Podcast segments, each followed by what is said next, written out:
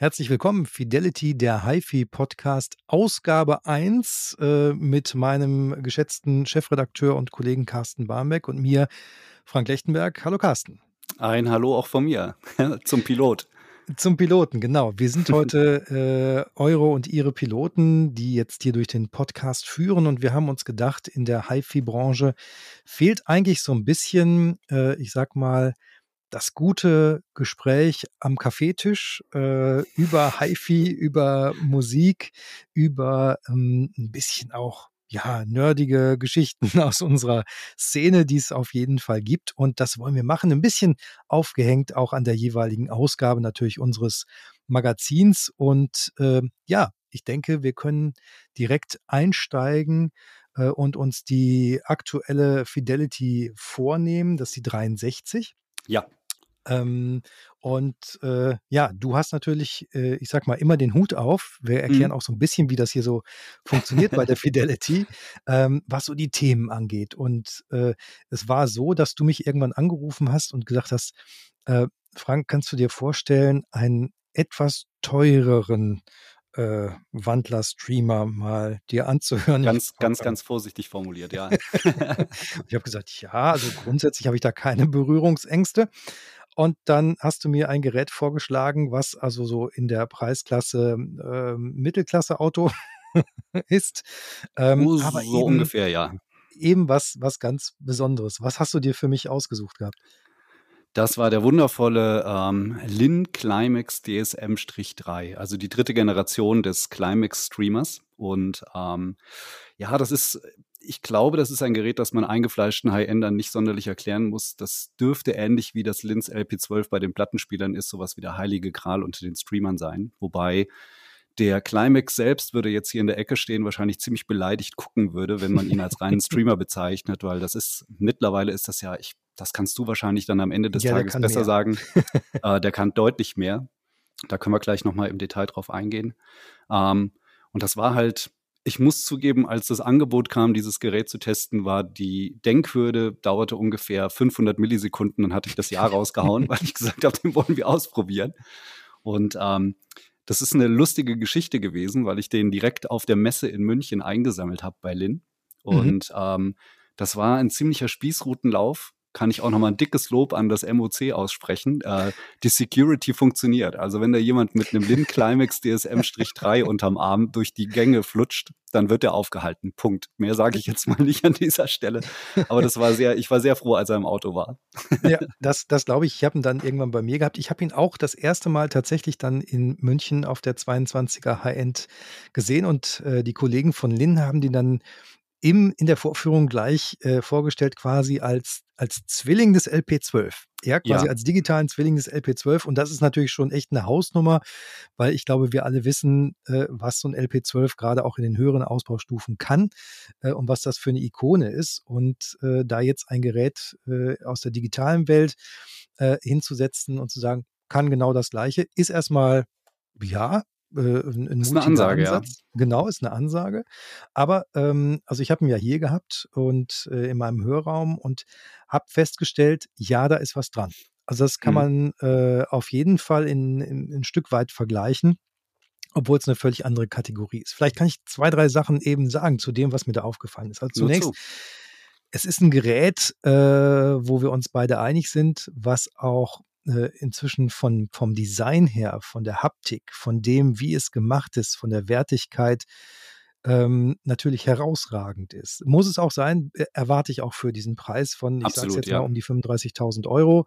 Ähm, das ist also nichts, was man sich äh, tatsächlich mal nebenbei kauft und es wird auch keine so große Klientel dafür geben. Aber ähm, es gibt eben dieses Flagship äh, von, von Lin und das Tolle daran ist, und da ist Lin einer der wenigen Hersteller, der das in dieser Tiefe kann, ähm, da ist kein Duck-Chip drin. Ja, wir, wir, wir, wir, wir gucken, was ist, ist es AKM, ist es Cirrus, äh, ist es mhm. äh, Brown, was auch immer, ähm, die auch teilweise sicherlich eine, eine, eine oder ESS Sabre haben, äh, eine gewisse Charakteristik für uns erfahrene Hörer haben. Ja, also es gibt so ein, so ein durchaus so ein, so ein Stil, den einige Wandler haben, zumindest habe ich das für mich ja, so herausgehört. Definitiv. Das findet bei dem Lin nicht statt, weil es eben diese Chips nicht gibt. Mhm. Und ähm, die Schotten von Lin haben das so gemacht, dass sie den Wandler komplett diskret aufgebaut haben. Das heißt mit einzelnen Bauteilen und in diesen Bauteilen quasi zusätzlich nochmal das Layout so exakt gleich für den linken und rechten Kanal gemacht haben, dass es, äh, also exakter geht das nicht. Es ist unglaublich, was die, äh, ich, ich war völlig äh, schockiert, was für ein Aufwand da getrieben wird. Gut, der Preis muss irgendwo herkommen. Ähm, und die Bauteile sind äh, auch alle in Schottland äh, bei Lin äh, zusammengestellt und gebaut und gefertigt. Die Platinen kommen aus Schottland, das Gehäuse kommt aus Schottland. Das heißt, sie haben eine unglaubliche Fertigungstiefe. Was ist das Resultat daraus? Äh, also tatsächlich ist es ein äh, höchst analytischer Streamer, Wandler, Vorverstärker, denn das kann der alles. Ähm, aber er hat auch eine, eine, Lebendigkeit und Musikalität. Und das ist, glaube ich, das, was, ja. was ihn dann nochmal äh, das Quäntchen über sehr gute ähm, andere Wandler und Streamer heraushebt. Ähm, natürlich muss man immer sagen, auch wenn das diese sehr, sehr hohe Qualität hat, wenn das bei mir zu Hause in der Anlage, in meiner Abstimmung, vielleicht doch nicht der richtige Partner ist, dann muss ich mir das eingestehen. Dann ist das einfach so. Das muss man sowieso bei jedem Gerät, also auch, es sind ja immer subjektive Testberichte, die wir schreiben. Absolut, natürlich unsere Erlebnisse und wir versuchen das für unsere Leser ja möglichst transparent zu machen, dass das auch subjektiv ist. Da, das als Orientierungshilfe, denke ich mal. Du hast ihn aber ja. auch, du hast ihn zumindest auch gesehen und äh, auch in München, in München auch gehört. Ähm, hast, hast du das ähnlich erlebt? Ich habe das absolut genauso erlebt. Also ich habe in München natürlich in der Vorführung hören können. Also muss ich auch noch gleich eine ganz kurze, sehr tragische Geschichte zu erzählen, weil okay. es interessiert unsere Leser vielleicht, äh, wie wir arbeiten, da die Fidelity ein explizites Autorenmagazin ist. Ähm, mhm. Übergeben wir natürlich die Testgeräte alsbald möglich an unsere Autoren jetzt heutzutage, das kann man sich gut vorstellen bei einer, bei einer Komponente von der Qualität eines Climax DSM mit diesem Preis stehen Lin nicht irgendwie zwei Dutzend Testgeräte für Deutschland oder Europa zur Verfügung, sondern da gibt es dann genau ein Exemplar, das die Runde macht und das äh, bedingt natürlich einen ziemlichen Zeitdruck. Und äh, so hatten wir die Ehre, ihn auf der Messe einzusammeln, direkt am selben Tag noch an dich zu versenden. Und dann kam der ganz eilig flugs zurück, äh, wurde bei uns im Haus fotografiert und ist am nächsten Morgen wieder abgeholt worden von Lin. Also ich habe genau, ich habe mir vorgenommen, morgens schön früh zu kommen, um ihn zu hören und sagen zu können, jawohl, ich habe den neuen Climax DSM-3 zumindest mal im Hörraum blinken sehen. Aber ich, das, der Karton war so ein bisschen, ja, es war ein bisschen improvisieren erforderlich. Ähm, das Gerät wieder versendet fähig zu machen. Deshalb bin ich gar nicht dazu gekommen, selber reinzuhören. Also meine, mein eigener Eindruck ist ausschließlich von der High-End geprägt und das war mhm. hervorragend. Also es ist, wie man das kennt von den Geräten, so dieser, genau das, was du gerade erwähntest, diese Musik Musikalität und dieser Esprit, der da drin steckt. Ähm, genau. Das ist unglaublich, wie die das immer wieder hinkriegen, obwohl die Maschinen ja dann teilweise auf vollkommen unterschiedlichen Plattformen basieren. Wie du schon sagst, Plattenspieler und ein Streamer haben jetzt ja. auf den ersten Blick nicht so viel miteinander gemeint. Und das ist, ähm, es ist toll, dass der Lin immer wieder seine eigene Signatur einbringt. Und ähm, was ich noch ganz kurz aufgreifen möchte, ist die Diskussion über den Preis. Das ist natürlich, ich sag mal vorsichtig, für den einen oder anderen ist das ein Reizthema. Ähm, aber da muss man ganz klipp und klar sagen, dass man sich die Tragweite von dieser Wandler-Eigenentwicklung, die die da gemacht haben, ähm, das kann man gar nicht hoch genug einschätzen. Mhm. Denn äh, die nutzen den LIM Climax DSM-3 jetzt natürlich als Transporter für diese neue Technologie. Also es ist ein völlig eigenentwickelter FPGA. Nein, ich weiß gar nicht, es ist ein diskreter nee, nee, Chip, ist, ein, ist kein ist FPGA. Diskret. Es ist, ist diskret, es ist mit Flipflops aufgebaut. Das genau. heißt also äh, ähm, digitalen Bausteinen die Zustände 1 und 0 ja. quasi abspeichern. Das brauchen wir im Digitalen. Davon gibt es dann eben pro Kanal äh, jede Menge. Und das Interessante ist, ähm, dass diese Flipflops quasi von einer ähm, genauen Uhr das ist ja auch nochmal ein ganz großes Thema ja. im Digitalen, einer exakten Uhr angesteuert werden. Ähm, und die kriegen quasi nicht nur den, diesen, diesen, diesen Umschalteffekt zwischen 1 und 0, sondern den exakten, aber wirklich auf äh, Millionstel Sekunde exakten Zeitpunkt, wann sie auf 1 und auf 0 umzuschalten haben. Mhm, ja. Und das total synchron. Und das ist das, was am Ende dieses Quäntchen mehr ausmacht, was es sehr analytisch macht und was mir aber bei Lin immer gefällt. Ja, das ist total analytisch. Ich kann das Ding im Studio einsetzen. Ich kann wirklich alles raushören, auch natürlich Fehler bei manchen Aufnahmen. Ähm, aber es bleibt immer diese Musikalität, die du gerade angesprochen Ja. hast. Und ähm, ja, es ist auch so, dass man manchmal da sitzt und sagt, okay, ist das jetzt das Wow-Gerät? Also wo man sofort sich hinsetzt und macht das Wow? Tatsächlich nicht, weil ich muss mir Zeit nehmen. Ich muss Mhm. eben Ja. genau dieses entdecken, dass das Analytische drin ist und dann vielleicht auch im Vergleich mit, mit anderen Geräten, die ich da äh, vor, äh, vor Ort habe. Und dann entdecke ich quasi diese Qualität, die vor allen Dingen auf lange Zeit raus äh, das kann. Und übrigens, was ich vergessen habe zu sagen, der hat auch eine Raumkorrektur. Ja? Also ich Absolut, kann, genau. und das, das, das gilt nicht nur für seinen Stream, nicht nur für den Digitaleingang, sondern der hat auch Analogeingänge. Mhm. Und ähm, das, was der an Raumkorrektur macht, das macht er mit dem Equalizer, ähm, wird dann dementsprechend äh, auch auf die analogen Eingänge angewendet. Also als, als Vorstufe das perfekte Ding. Das ist Da wirklich haben eine sie super übrigens Sache, ja. äh, ein, ein, tatsächlich einen Chip von AKM, der aus analog digital macht. Also das haben sie Der. Eingangswandler, ja. Der Eingangswandler, genau. Der Aber kommt dann in äh, der, in der DSM-4-Version ist das dann ja, wenn, puh, ja, da muss das Gehäuse tatsächlich vielleicht sogar ein bisschen größer werden, weil äh, Ja, doch, es braucht ja diese Schaltung, braucht etwas Platz. Ähm, es ist auch ein Thema, glaube ich, du hast es in deinem Editorial äh, und äh, wenn man sich wissenschaftlich mal auseinandersetzt mit Magazinen, das am geringsten gelesene ist das Editorial. Nichts gegen danke. dich, Carsten. Aber du hast, du hast ein bisschen, äh, also das schön angesprochen. Es geht ja manchmal auch, und das ist auch eine Sache für, für, für neue Produkte, für neue Marken, es geht auch um das Thema Ästhetik. Ja, und Und da muss ähm, man, da, da, da, da sind wir uns einig, da sieht das, äh, also ja, sag, sag was zur Ästhetik. Das ist was Besonderes. also bei der Ästhetik kriegt der Climax DSN von mir ein fünf Sternchen, kriegt er mit einem kleinen Cum Laude. Weil das Ding ist wirklich, wenn man den auspackt, einmal in der Hand hält, will man ihn nicht wieder loslassen. Das ist ein, ein, ein Block sondersgleichen. Also es ist wirklich ein ultramassives Gerät, genau wie seine Vorgänger. Und ähm, die Verarbeitungsqualität auf der, wir haben, er ist ja unser Titel Babe.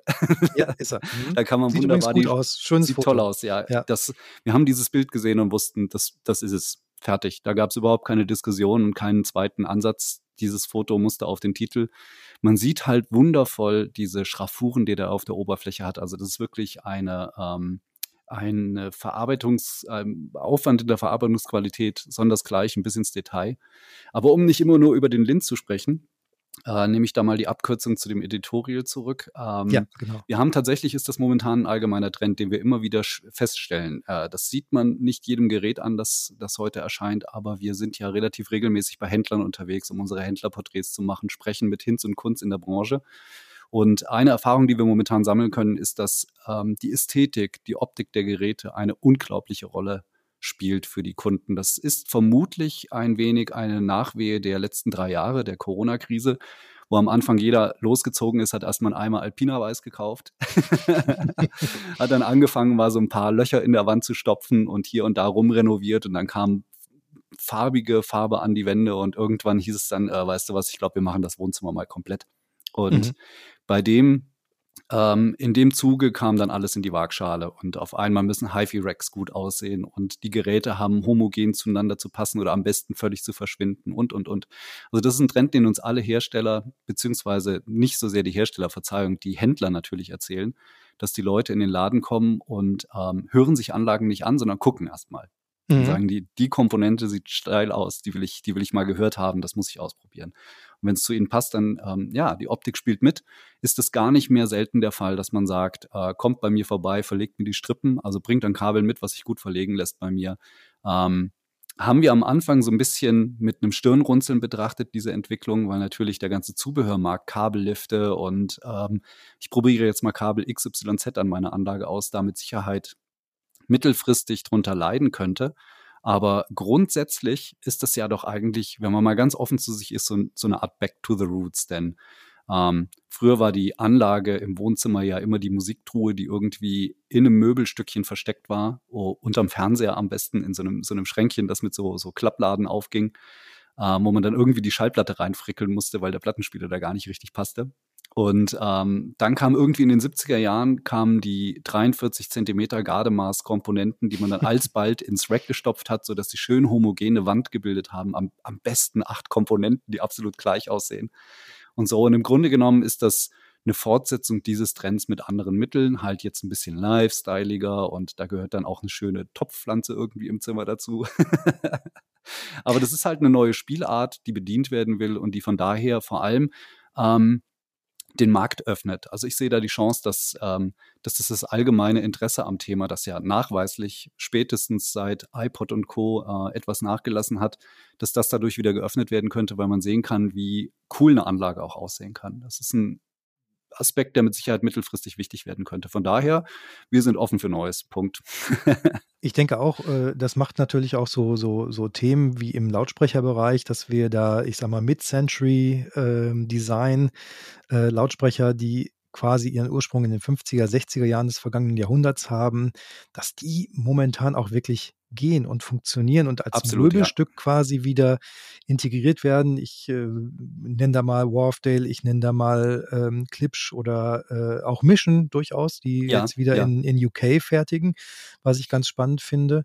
Ähm, und das sind halt so äh, Dinge, da, ja, also vielleicht ist es auch so ein bisschen so eine Renaissance dessen, was du gerade gesagt hast, nicht der Musiktruhe, sondern der, der guten Anlage der 70er, vielleicht 80er Jahre, wo man äh, auch dieses Gefühl hatte, das ist jetzt hier ein wichtiger Bestandteil in meinem Raum und muss nicht total versteckt werden. Also gerade was die Lautsprecher angeht, dafür darf die Anlage vielleicht ein bisschen zurückgehen mhm. und besonders hübsch sein. Und ja, das muss ja dann auch tatsächlich, äh, äh, je nachdem, in welcher Konstellation man familiär zu Hause wohnt, ja auch eine gewisse Akzeptanz finden. Das äh, bleibt ja, äh, das ist ja einfach so. Lässt sich nicht ganz ausklammern, ja. es sei denn, man hat einen eigenen Hörraum. Das gibt es natürlich durchaus auch bei uns. Na klar. Ne? Und äh, da darf das dann so aussehen oder besser so äh, ausgewählt werden, wie man es hört. Ich habe übrigens letztens, das habe ich dir noch gar nicht erzählt, es gibt ein Buch von Heinz Nisius aus dem Jahr 1979, HiFi hören heißt das. Super spannendes Ding, also wenn du mal irgendwo im Antiquariat drüber stolperst, der hat ein Buch geschrieben für HiFi-Händler und HiFi-Tester, äh, okay. wie man denn vorzugehen hat bei Testberichten. Und ähm, wie man aber selber auch zum Beispiel als, als äh, Hörer zu Hause äh, sich seine Anlage auswählt und seinen Lautsprecher, vor allen Dingen auf Lautsprecher hat das abgesehen, weil das ist für ihn das wichtigste Glied in der Kette.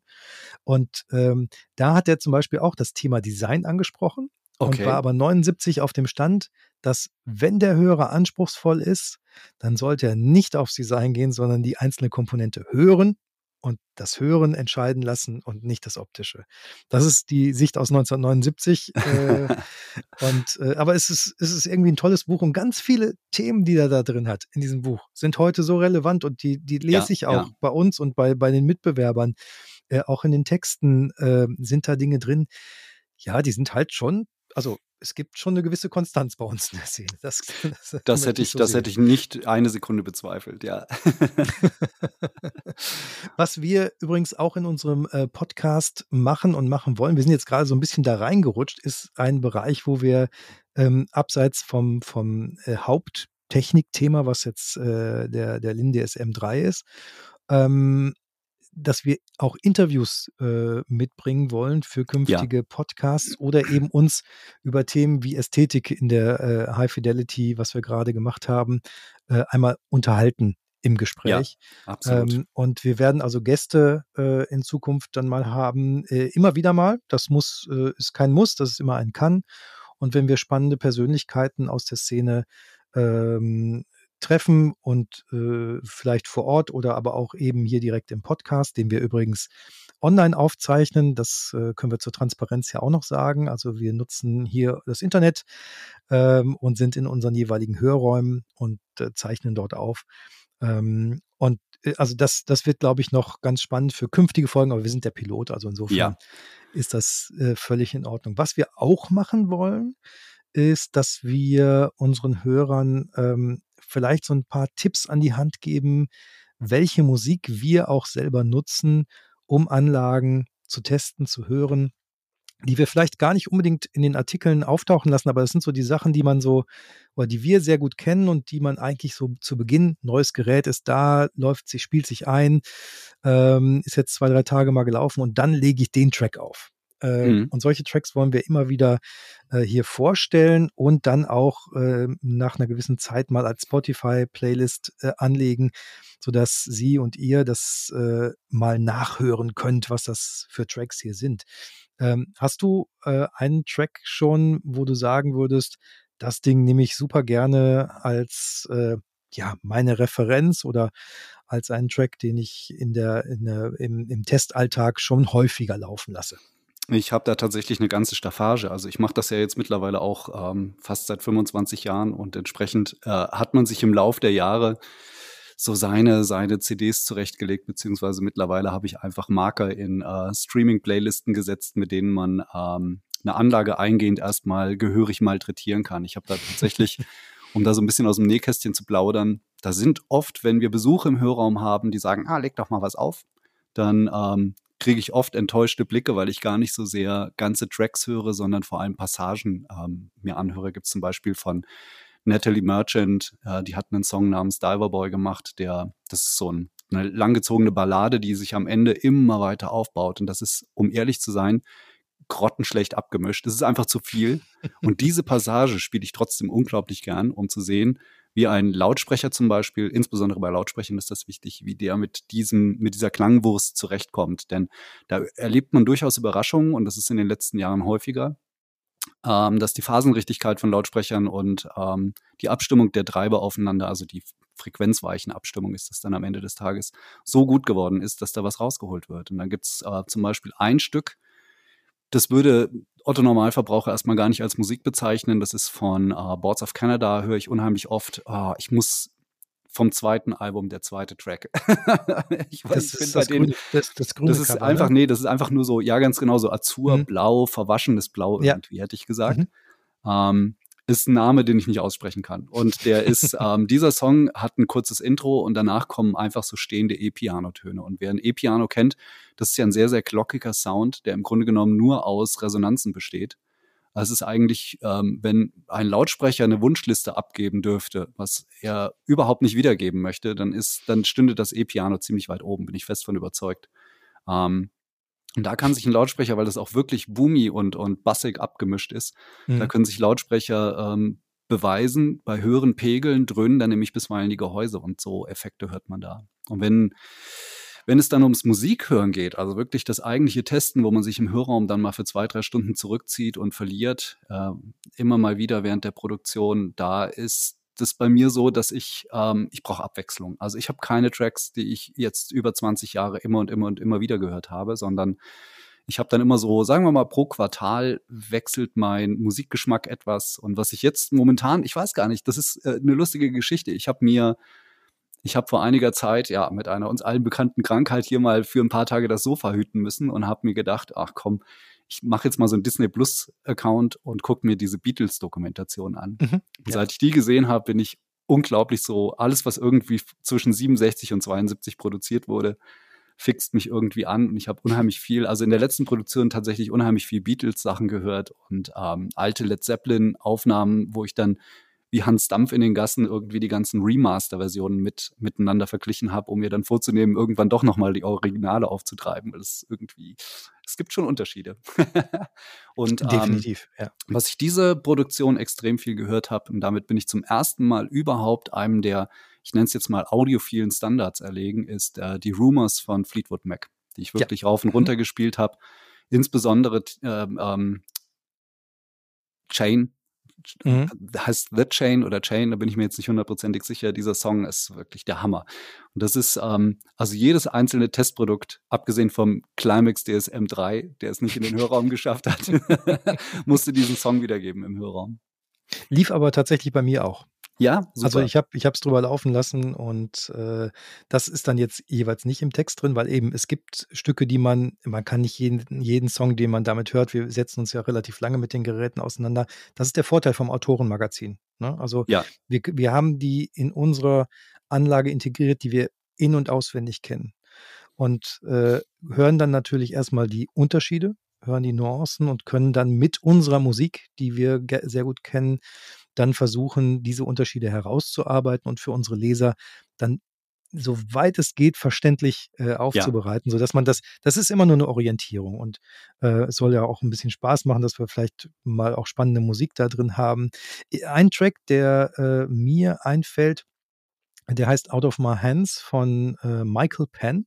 Ja. Ähm, den wird als Musiker wohl, ja, werden nicht so viele Leute kennen. Ähm, das ist der Bruder des Schauspielers Sean Penn, den kennen schon mehrere, auch Ex-Mann von Madonna. Äh, das ist aber schon sehr, sehr lange her.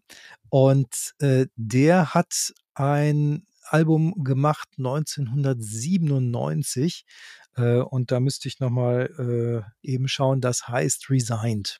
Resigned ist bei Epic rausgekommen, 3. Juni 97 und Out of My Hands äh, ist da drauf und das fängt mit einer sehr räumlichen Akustikgitarre an, aber du hörst die Stahlseiten, wie sie Stahlseiten sind, wirklich. Und äh, wenn er anfängt quasi mit seinem äh, Fingerpicking, ähm, dann sitzt er auf irgendeinem Stuhl, der so knarzt. Und dann geht mhm. er zurück und dann knarzt er und dann irgendwann kommt das bisschen polterige, aber kräftige und toll abgemischte Schlagzeug da rein.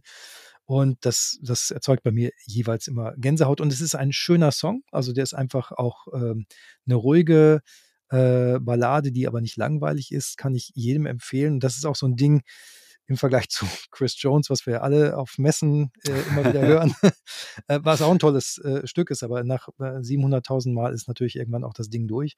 Ja. Das ist noch nicht durch, glaube ich, das, das Thema. Und ge, äh, gemastert übrigens das nur so als äh, am Rand von Stephen Markison. Und Stephen Markison der hat also unglaublich viele Künstler ähm, gemastert äh, und das ist jetzt nicht nur äh, Bruce Springsteen oder die Stones.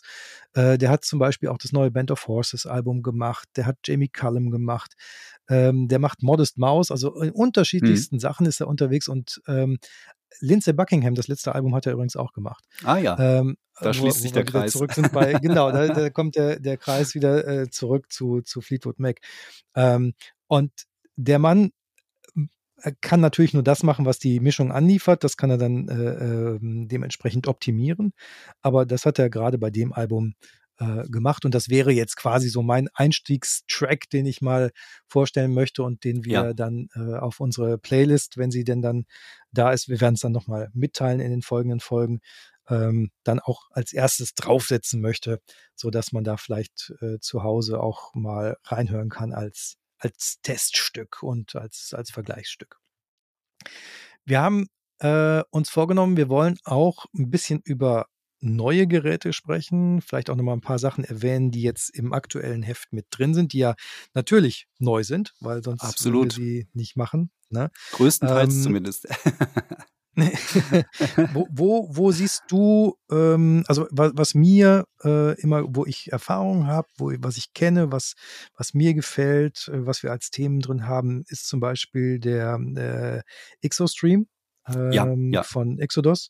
Das ist ja eine, eine deutsche Firma, ähm, die äh, vom Firmengründer selber quasi auch, also der kommt eben aus dem Softwarebereich. Mhm, ja. Und was mich immer total bei Exodus äh, äh, begeistert, ist die, die ähm, Handhabung. Das heißt, es ist eine eigene App, es ist nicht irgendwas zugekauftes, äh, es ist, es, es läuft rund. Super, super stabil, ja. Ne, diese Streamer funktionieren und ja, und sind auch tatsächlich haptisch ordentlich gelungen. Sehr, im Grunde genommen ähm, Tja, da tue ich mich fast ein bisschen schwer mit. Äh, es kann haptisch gar nicht unaufdringlicher und besser sein, weil die Geräte sind einfach super robust mit Innenverstrebungen, allem drum und dran, haben die wirklich eine sehr hohe Anfassqualität und die Gesichter, also die Gehäusefronten bestehen jeweils aus einer kleinen LED, die leuchtet. Und dann gibt es, glaube ich, auf dem Streamer selbst genau ist die Sensortaste, mit der man das ganze System ein- und wieder abschaltet. Das ist nicht mal ein Schalter, sondern wirklich nur so ein Sensor, auf den man drauf fasst und dann hört man aus dem Gehäuseinneren ein ganz leises Piep. Und das war's. Und dann bootet der hoch und das ist auch so eine Sache. Ich glaube, das Hochbooten des, des Exostream Pro, den wir jetzt hatten, mhm. ähm, das dauert vielleicht, also gefühlte 15 Sekunden, dann äh, merkt die App, dass er wieder da ist. Das hat der Herr Poschadl, der das entwickelt und ähm, auch größtenteils selber fertigt, das hat er schon wirklich hervorragend hingekriegt, wobei man sagen muss, dass mittlerweile durch ähm, Rune und solche Systeme die Messlatte natürlich eine ganz andere ist. Aber der Exostream war bei seinem Erscheinen vor ein paar Jahren, ich glaube 2016 oder so kam der raus, mhm, ja. war das einer der stabilsten und treuesten Streamer, die man sich vorstellen konnte. Und das, was ich persönlich an dem Gerät am herausragendsten finde. Ähm, Exodus hat, wie mit Sicherheit viele wissen, parallel zum Exostream noch einen Server, den mhm. ähm, XO1, ganz genau, der One ist das. Und ähm, dieser Server steckt softwareseitig im Grunde genommen im Exostream mit drin. Da ist allerdings die ganze Hardware fehlt. Also da ist kein Laufwerk drin, da ist kein Ripping-Laufwerk an Bord und so weiter und so fort. Aber hinten gibt es ja USB-Anschlüsse.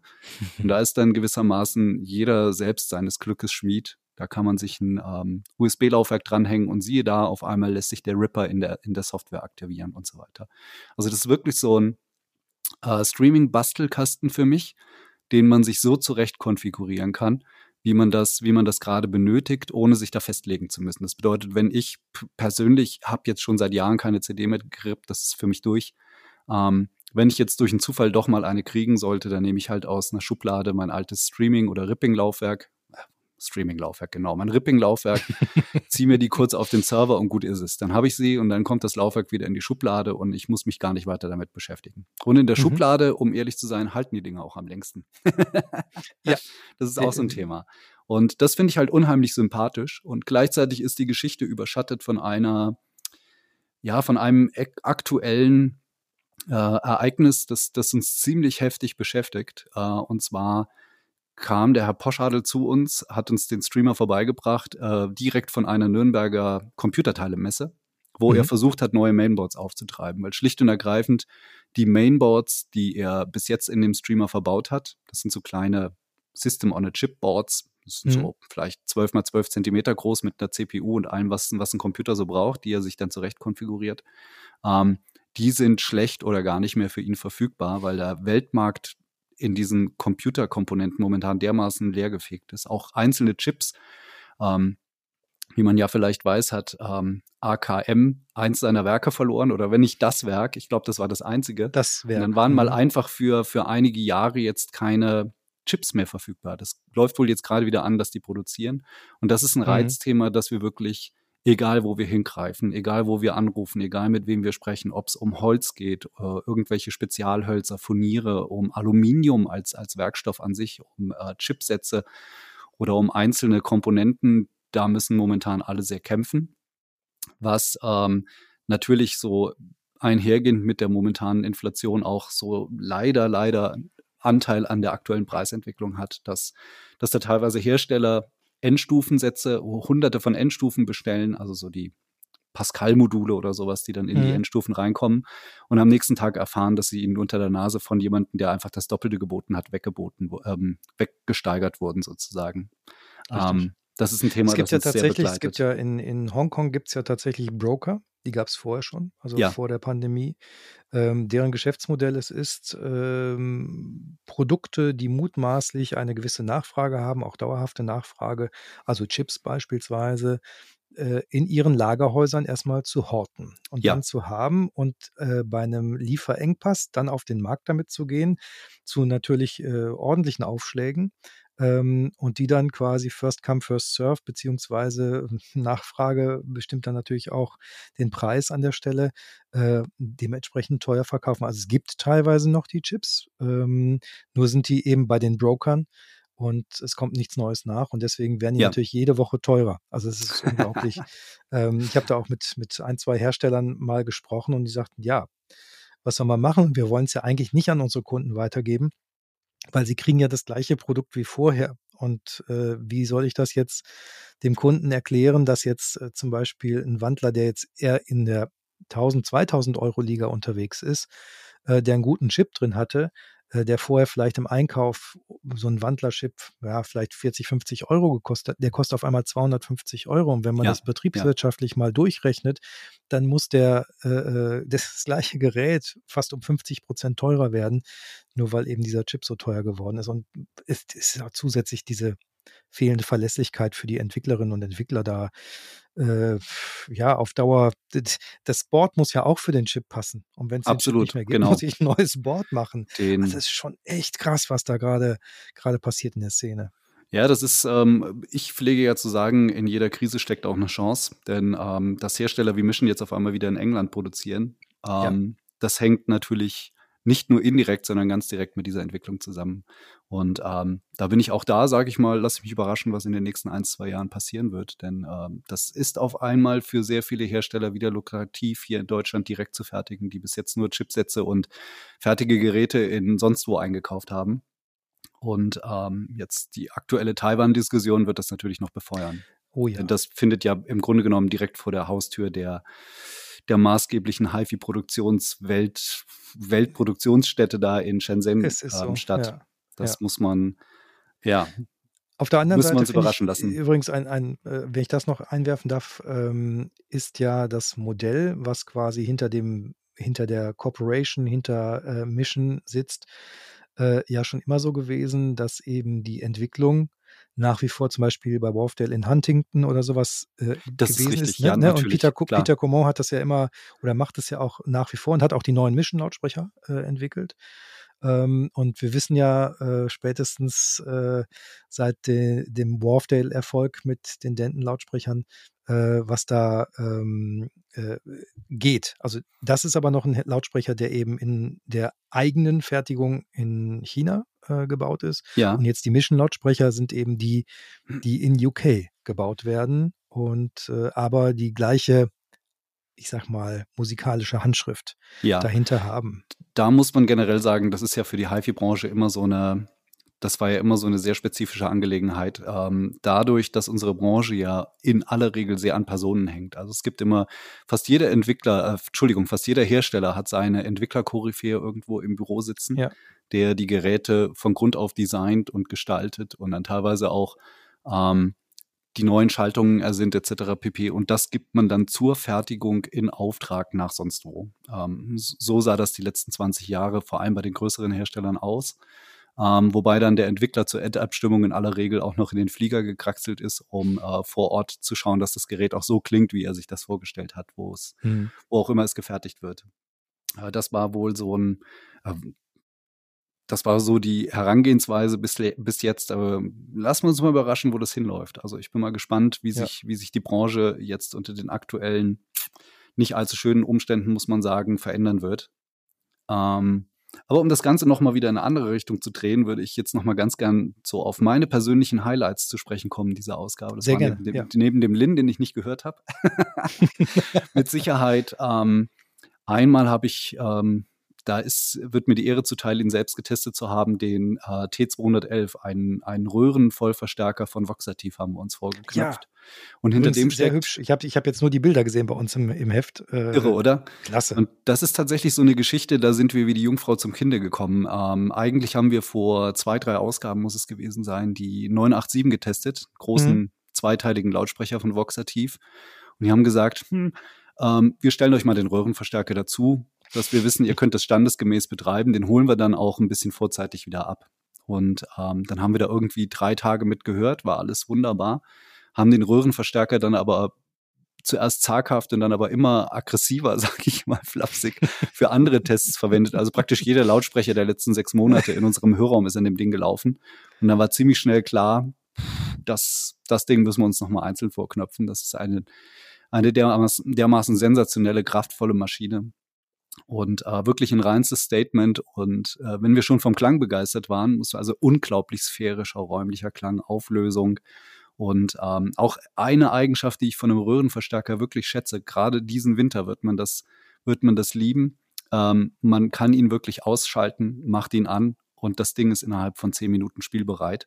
Das Ja. ist bei Mhm. Röhrenverstärkern ja wirklich eine Seltenheit. Ähm, man muss sagen, er wird natürlich innerhalb der nächsten Stunde dann immer noch mal so um ein paar Prozentpünktchen besser. Aber im Großen und Ganzen ist das so ein Kaltstartröhrenverstärker, Ja. was ich, was Mhm. ich unglaublich gern mag. Ähm, und was mich wirklich umgeblasen hat, war, als wir den Gehäuseboden abgeschraubt haben, haben uns das Ding mal von innen angesehen, weil es wirklich, im Grunde genommen sind das zwei Mono-Verstärker und ähm, der besteht praktisch nur aus Masseleitungen, ähm, also nach allen Regeln der Kunst aufgeblasen. Und so klingt das Gerät auch. Absolut mhm. faszinierend.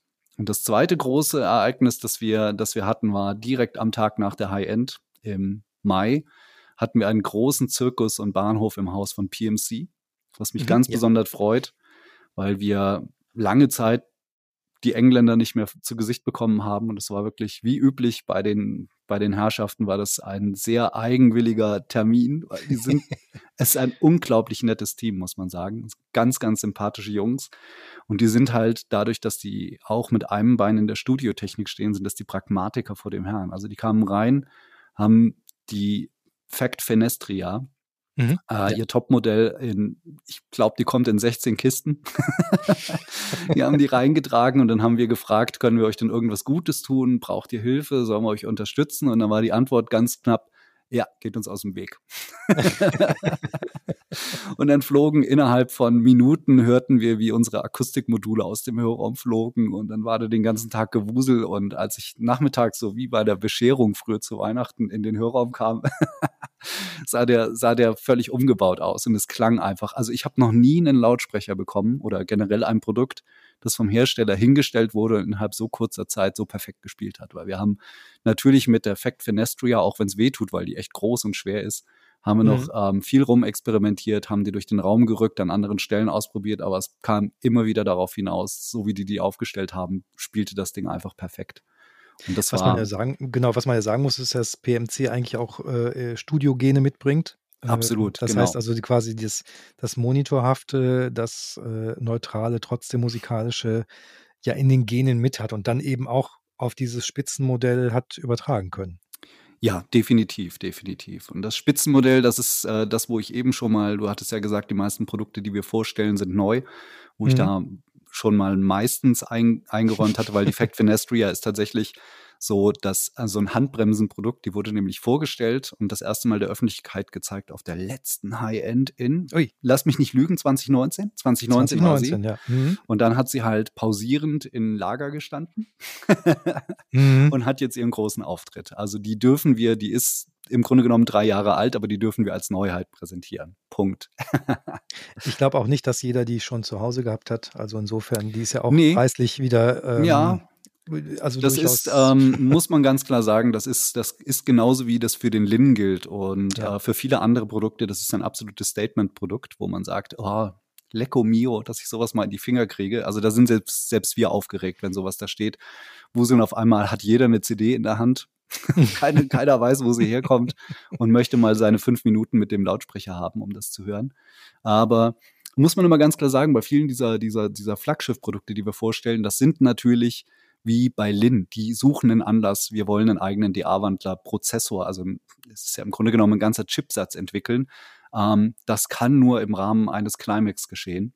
Und ähm, wir wissen das von der DSM-Serie, äh, wo zum Beispiel diese Raumkorrektur auch zuerst im Climax war, aber früher mhm. oder später wird das im Akkurate und im Magic heißt die kleine Serie oder Magic. Ja, genau. Hm, Magic. Da mhm. wird das auch auftauchen. Bin ich mir absolut sicher, dass wir da Ableger dieses DA-Wandlers sehen werden, die dann genau wie bei der Fact Finestria äh, deutlich andere Preisschilder tragen werden. Denn ähm, auch bei der Fact ist es so, dass da verschiedene Schlüsseltechnologien neu entwickelt wurden, wie so ein schwimmend aufgehängter Mittel-Hochtonbereich in der Mitte. Und ähm, dann arbeiten die jetzt mit das hat die Fact Finestria als erster Lautsprecher der Marke so resonierende Außenwände. Also im Grunde genommen ist das eine gar nicht mal auffällige schwarze Holzbox, die mhm. erst im Raum steht und dann kommen, kommt die letzte Kiste, da sind die Seitenpaneele drin und die werden dann außen einfach so mit so Gummistopfen aufgestopft. Also die Klopp reingesteckt und dann schwimmen die. Also man kann die Box auch mhm. dadurch sehr, sehr schwer im Raum bewegen, wenn die einmal steht. Man muss sich sicher sein, dass sie an dieser Stelle spielt, weil anschließend muss man immer diese Paneele wieder abnehmen, wenn man dagegen drücken will, um sie ein bisschen zu verrücken. Das ist ein bisschen okay. tricky, aber es ist sehr interessant.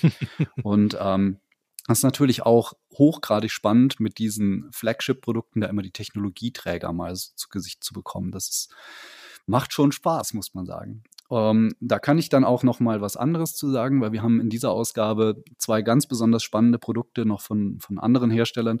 Das eine ist mit Sicherheit die süße kleine Sensor von ähm, Apertura. Mhm, ja. Und die zeigt jetzt einen Trend die letzten beiden Jahre, muss man ja sagen, ähm, ist die Preisspirale ziemlich nach oben geschossen. Das waren eben bei den meisten Herstellern genau diese Flaggschiff-Produkte. Und ähm, jetzt beginnt eben der große Zirkus, dass die Ableger nach unten folgen. Die kleine Sensor, ich will jetzt gar nicht lügen, ähm, hat einen sehr, sehr verträglichen, äh, ich glaube, die müsste so, ah, ich stammel jetzt rum, ich weiß den Preis nicht genau, aber es ist deutlich, deutlich im verträglich vierstelligen Bereich. Ähm, für so einen Lautsprecher, der wirklich alles kann, ist es hervorragend und ähm, die hat viele Technologien von den großen Geschwistern geerbt, wenn nicht alles. Und ähnlich ist es zum Beispiel bei einer kleinen TEAC-Kombi, die wir getestet haben, äh, die auch äußerst verdaubare Bepreisung hat. Und wenn man da die Gehäusedeckel abschraubt, dann sieht man, dass TEAC sich überhaupt keine Mühe gibt, seine Verwandtschaft zur Esoterik zu verbergen. Weil das ist zum Beispiel so, das ist eine Anlage, das sind die 701er Komponenten, ähm, UD701N, das ist ein Streamer mit Vorstufe. Und dann gibt es den, ich glaube, AP701 ist die Endstufe.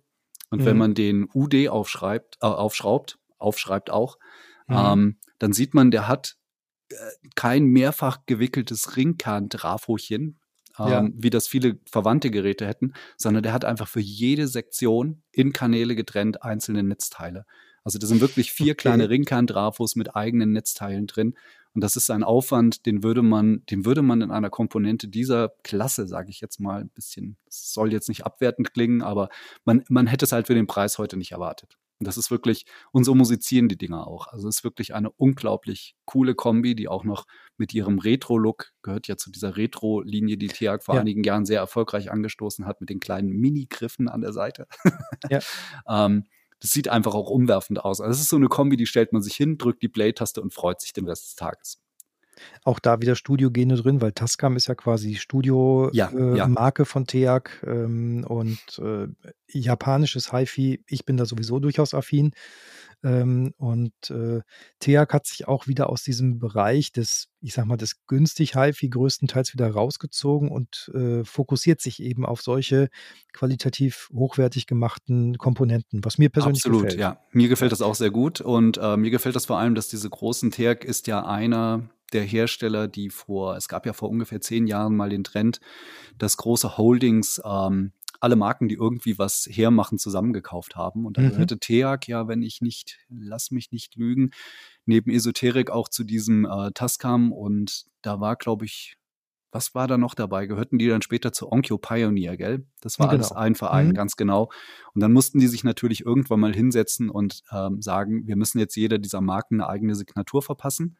Ähm, und ich glaube nämlich, da ist Teak tatsächlich so ein bisschen vorausgeprescht und hat kurz vor der Übernahme mit dieser Retro-Linie ähm, wirklich so ähm, das große Glück gehabt, sich selbst ein, ein eigenes Branding aufzudrücken, das die bis heute sehr erfolgreich verfolgen können. Also es ist eine der wenigen japanischen Firmen, wo ich, wo ich schon seit langer Zeit sage, die haben, die haben so eine Signatur. Also wenn jemand TEAC sagt, dann sehe ich immer so Komponenten dieser 500er oder 700er Serie, mhm. die so unglaublich retro, teilweise mit analogen VU-Metern und so. Das ist schon, ich würde sagen, das spricht mich an.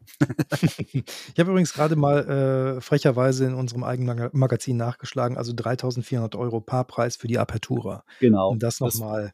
Das, das ist der Preis, der mir nicht einfallen wollte. Ja. ist auch völlig in Ordnung. Ähm, das Heft sollte man natürlich immer äh, äh, reinlesen und schauen und äh, bei uns bestellen. Äh, die Möglichkeit gibt es und da ja. freuen wir uns natürlich auch immer drauf, ähm, wenn wir da auch Feedback bekommen. Das heißt also, wenn sich unsere Leser mal zurückmelden und sagen, Mensch, das hat mir gefallen oder hier an der Stelle fehlte mir noch das, dass wir das als Anregung aufnehmen können und dann eben besser machen können, weil äh, besser kann man immer werden und äh, das gilt natürlich auch für diesen Podcast. Also wenn da schon Reaktionen drauf kommen, immer gerne äh, an uns richten natürlich. Absolut super gerne, ja. Wir freuen uns über jede Beschwerde.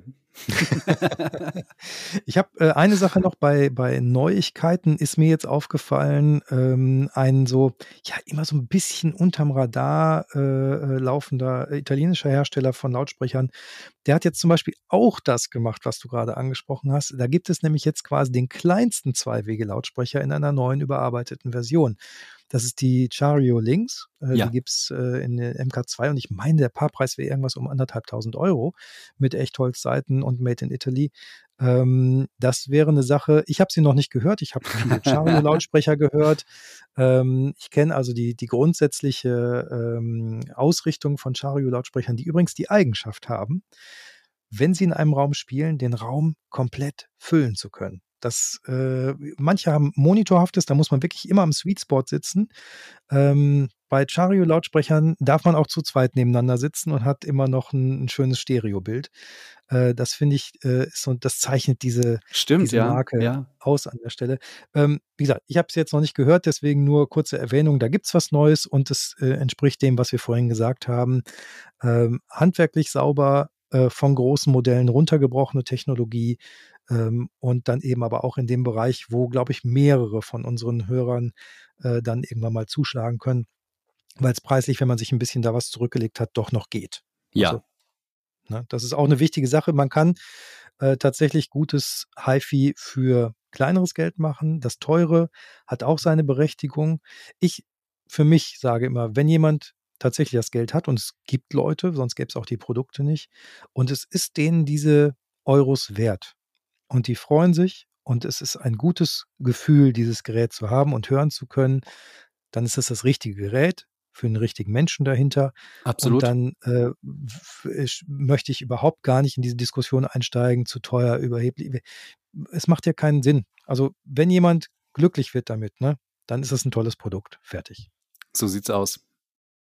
Apropos glücklich, eine letzte Sache, die wir in unserem äh, Podcast machen wollen, ist immer so ein, wenn es das gibt, ein aktuelles Thema ähm, aus der Szene, was diskutiert wird. Und da ist mir zunächst über YouTube tatsächlich äh, ein Thema äh, aufgefallen. Auf einmal irgendwelche Aufreger im HiFi-Geschäft. Und zwar geht es äh, um Mobile Fidelity Sound Lab. Ähm, das sind ja diese wirklich toll gemachten Remasters von klassischen Alben, ähm, von den analogen Masterbändern und genau da liegt der Hase im Pfeffer. Denn äh, es hat äh, einer herausgefunden, Schrägstrich, äh, irgendwo über eine Mail ähm, das mitbekommen, dass so analog das bei Mobile Fidelity Sound Lab wohl gar nicht war. Das heißt also, innerhalb dieser ähm, analogen Kette, die fürs Mastering genutzt werden sollte, gab es offenbar eine digitale Komponente. Aufregung groß, weil die Leute nicht mehr wussten als das, was ich jetzt gerade gesagt habe. So unter dem Motto, ihr verkauft uns das als analog, das geht doch gar nicht. So, stopp. Erstens, diese Aufnahmen, unabhängig davon, wie sie jetzt entstanden sind, und ich werde gleich Licht ins Dunkel bringen, ähm, klingen herausragend gut. Da sitzen Leute dran, die sich lange, lange Zeit mit der jeweiligen Aufnahme, mit dem einzelnen Song auf dem Album auseinandersetzen, um denen tatsächlich auch mit analogem Equipment den letzten Schliff zu geben für die entsprechende Pressung, äh, die dann rauskommt. Was hat Mobile Fidelity Sound Lab gemacht? Die haben tatsächlich in Ermangelung teilweise von einigen Aufnahmen, wir kennen ja klassische Alben, die dann äh, seit den 80ern auch rausgekommen sind, die toll sind. Ich habe vorhin ein Album von 97 genannt die haben niemals ein analoges Masterband gesehen. Äh, das heißt, das Master ist schon digital, Schrägstrich. Einige analoge Masterbänder sind nicht verfügbar. Ja. Oder sind in einem so schlechten Zustand, äh, dass sie auch mit den besten Analogmaschinen und die haben eine, eine, eine von Tim de Paravincini ähm, äh, überarbeitete Revox A80 da stehen, also ordentliches Zeug, ähm, äh, dass es einfach nicht dem entspricht, was wir uns als Hörerinnen und Hörer erwarten. So, mhm. Was haben die gemacht? Die haben also angefangen, ähm, seit 2011 äh, diese Master äh, in den Bereich DSD zu überführen. Ja, das heißt also mit zunächst mit einem Meitner ähm, Analog-Digital-Wandler und später, das muss ich gleich nochmal nachschauen, gab es noch einen etwas besseren Wandler ins DSD ähm, zu übertragen und dort dann quasi nochmal eine Qualitätskontrolle zu machen, nochmal einen Abgleich mit dem Original zu machen, um festzustellen, ja, das Ding ist evaluiert, exakt das gleiche, was wir vorher gehabt haben und dann auch ein Stück weit reproduzierbarer und transportabler. Was bleibt analog bei Mobile Fidelity Sound Lab? Die komplette Soundbearbeitung. Das heißt, da ist eben nicht so wie bei manchen, die sich im Internet aufgeregt haben, öh, die machen da jetzt irgendwelche DSP-basierten Effekte drauf oder so. Nee, das machen die nämlich nicht.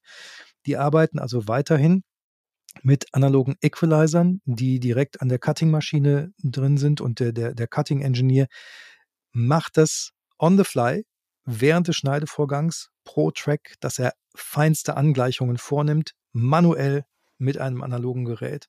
Und nur deshalb ist auch die Qualität so. Und ich sag mal, die machen das seit 2011, ne? Und zwei, wir haben jetzt 2022 und irgendeiner hat es durch einen, ich sag mal, Kommunikationsfehler herausgefunden. Ja, das ist dass, der entscheidende Punkt, dass sie den, ne, dass sie den Industriestandard DSD äh, für, für hochwertige, ähm, äh, ja, also äh, es ist ja auch ein Archiv, eine Archivtechnik. Ja. Ich muss ja auch sehen, die, die Bänder werden tatsächlich mit der Zeit nicht besser, vor allen Dingen, wenn sie nicht gespielt werden. Absolut, klar. Und ähm, deswegen kann ich, glaube ich, denen, außer dass sie einen Kommunikationsfehler gemacht haben, nichts vorwerfen und unterm Strich bleibt die Qualität top. Ich weiß nicht, wie du das äh, irgendwie ich mitbekommen das, hast, ja. wie, wie, wie das für dich war. Ich ähm, habe die Sache mitbekommen, habe hab mich da auch mal reingelesen und ähm, es ist ein klassischer, wie du das eben schon sagtest, es ist im Grunde genommen ein klassischer Kommunikationsfehler, denn ähm, sagen wir mal, wahrscheinlich nicht ganz unabsichtlich aus Gründen der Werblichkeit, äh, lobt sich Mofi auch ganz gerne für seine unglaublich analoge Produktionsweise und ähm, ich mal ein ganz, ganz einfaches Gleichnis. Jeder, der 20 Jahre eine Kassette in, in der Kiste liegen hatte und legt die mal wieder in den Player, um zu hören, was da drauf war, weiß, wie so ein Band altert. Und äh, wer sich jetzt der Illusion hingibt, dass es alte Aufnahmen von 72 oder sonst was gibt, die man einfach auf die Bandmaschine legt und dann der damaligen Qualität wieder ausspielen kann. Das funktioniert so nicht. Und da wird oftmals erstmal der Weg in die Hochbit-Übertragung ins Digitale gewählt, um äh, gegebenenfalls auch Aussetzer und so weiter und so fort korrigieren zu können. Und danach äh, erfolgt erst für den Tontechniker und den Masteringenieur der eigentliche Produktionsvorgang, ähm, der dann meinetwegen analog erfolgt, also dass das Medium selbst nicht mehr pur analog vorliegen kann, das erklärt sich durch das, durch das ähm, hohe Alter der Aufnahmen mittlerweile eigentlich von selbst. Ähm, auch aus den, wie du schon sagtest, das müsste in den frühen 80ern kamen ja diese, diese ähm, 48 Kilohertz Sony-Bandmaschinen auf, die mhm. wurden dann gerade in den Pop-Produktionen sehr, sehr redlich genutzt und dann so spätestens ab ähm, 1990, 91 äh, fiel der Hammer mit dem also jeder, der sich mit Tontechnik beschäftigt, kennt das Wort ADAT. Genau. Das ist, ähm, das ist ein von Erlesis ein, ein Aufnahmeformat gewesen, wo man schlicht Videokassetten reinlegen konnte. Und die konnten dann, glaube ich, wenn ich acht, acht, acht Spur mhm. bis 2496. Und das ist nämlich genau deshalb ist das der Standard der optischen Digitalschnittstelle, weil ADAT diese optische Digitalschnittstelle zum Ausspielen und wieder reinziehen der Daten genutzt hat, in, in teilweise auch digitale Mischpulte damals schon. Und ähm, das heißt, alles, was ab dieser Zeit aufgenommen wurde, wenn man damals Studioreportagen gelesen hat, hat man ganze Schrankwände von diesen ADAT-Rekordern gesehen. Ähm, die haben das die alle genutzt wie übrigens gibt es nach wie vor. Die, die gibt es nach wie vor, ja. ja. Hier an also der, die Rekorder gibt es nicht mehr. an dem Audio-Interface, das ich, das ich gerade zum ja, schäbigen Mitschneiden benutze, ähm, da ist, sind hinten ADAT-Ein- und Ausgänge dran, weil es so im mittleren Studiosegment hat das praktisch jedes Interface nach wie vor, weil es eine wundervoll unkomplizierte Schnittstelle ist und auch wie bei HiFi ist optisch meinetwegen ja ähm, also die optische Schnittstelle ist meiner Meinung nach völlig unterschätzt, weil die ja automatisch zwischen den Geräten auch eine galvanische Trennung herstellt. Das bedeutet, mhm. wenn ich zwei Komponenten miteinander verbinde, dann habe ich automatisch, habe ich keine elektrische Verbindung und das ist zum Beispiel sehr sinnvoll, in einer Streaming-Kette an irgendeiner Stelle eine optische Verbindung einzusetzen, äh, vorzugsweise zwischen Bridge und DA-Wandler, ja. weil ich dann diese ganze Netzwerkblurre einfach aus der Kette raus habe. Ähm, dann kann ich meinen ganzen, meinen Router mit der Internetverbindung und den Switch, den ich eventuell noch hinter der Anlage liegen habe, die sind dann elektrisch völlig von der Anlage getrennt, wenn ich mir beim, bei den Stromanschlüssen ein bisschen Gedanken gemacht habe. Ähm, deshalb ist diese ADAT-Schnittstelle nach wie vor eine coole Sache eigentlich. Also ich nutze die auch rege. Ich habe tatsächlich äh, in meinem Arbeitszimmer drüben einige ADAT-Interfaces mit unterschiedlichen Klangsignaturen, die ich immer mal umstöpsel. Äh, tatsächlich habe ich es auch. Also auch hier an dem Sound-Interface oder Audio-Interface, was ich hier jetzt ja. gerade nutze. Äh, und ich habe dann im Nebenraum über ein 10 Meter Lichtleiterkabel dann äh, eben ein Mehrkanal-Aufnahme-Interface mit ja. Mikrofon Vorverstärker. Ja, das ist cool, weil das ist so, die Technik der 90er kann. ist nicht mehr so gefragt. Man kriegt da teilweise ja. tolle tolle Wandler für einen Apfel und ein Ei, sprichwörtlich hinterhergeschmissen und hat da so ein bisschen Auswahlmöglichkeit. Aber das wird vom Thema weg. Ähm, zurück zum genau, MoFi. Ich, ich, ich, genau, ähm, zum MoFi, ja. Das ist tatsächlich so eine so ein klassisches Kommunikationsproblem, das auch viel über viel über unsere Technologien sagen. Denn natürlich muss man sich klar machen, wenn wir im Hi-Fi über Analogtechnik sprechen, ähm, das zeigt uns wieder, das ist ein Thema, das immer emotional berührt. Das heißt, die äh, man fühlt sich dann regelrecht betrogen, wenn man merkt, dass da an irgendeiner Stelle Digitaltechnik zum Einsatz gekommen ist, die an der Stelle unvermeidlich gewesen ist. Und das, äh, ich muss ganz ehrlich sagen, ich bin da pragmatisch genug, dass ich diesen Dogmatismus dahinter immer nicht so hundertprozentig nachvollziehen kann. Aber ich muss auch sagen, der Präsident von MoFi hat sich in einem seiner Blogs ganz explizit für die vage Ausdrucksweise seiner Firma entschuldigt. Also er nennt es vage. Ähm, Jim Davis, ja. Ja, genau, im Sinne mhm. von, ja, vielleicht hätten wir uns das sagen sollen, weil unser, unser oberstes Credo, die reine Analogtechnik, ähm, ja, man hätte, man hätte von Anfang an aufeinander damit umgehen müssen, dass hier und da und dort auch mal eine Null und eine Eins ins Spiel kommen können. Und man muss ja auch sagen, es sind ja die Umstände, die MoFi dazu zwingen, das zu machen, weil es gibt eben diese Aufnahmen nicht auf analogen Mastertape teilweise. Ja, ja. Äh, angefangen von Brothers in Arms, und da sind wir uns einig, äh, auch wenn der damalige Engineer David Kirschenbaum das nicht mehr so toll findet klanglich, aber das ist eine Platte, die legen wir auch immer wieder mal auf, um was zu hören und zu testen und das Ding ist digital aufgenommen. Mhm.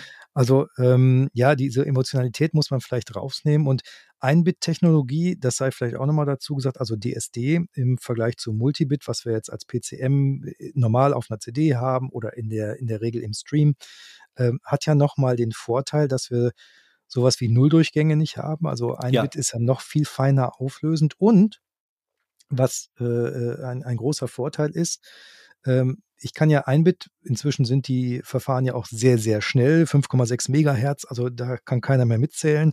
äh, also 5,6 Millionen Events pro Sekunde, ja. wo eine, äh, äh, eine Zustandsbeschreibung zwischen 0 und 1 wechselt.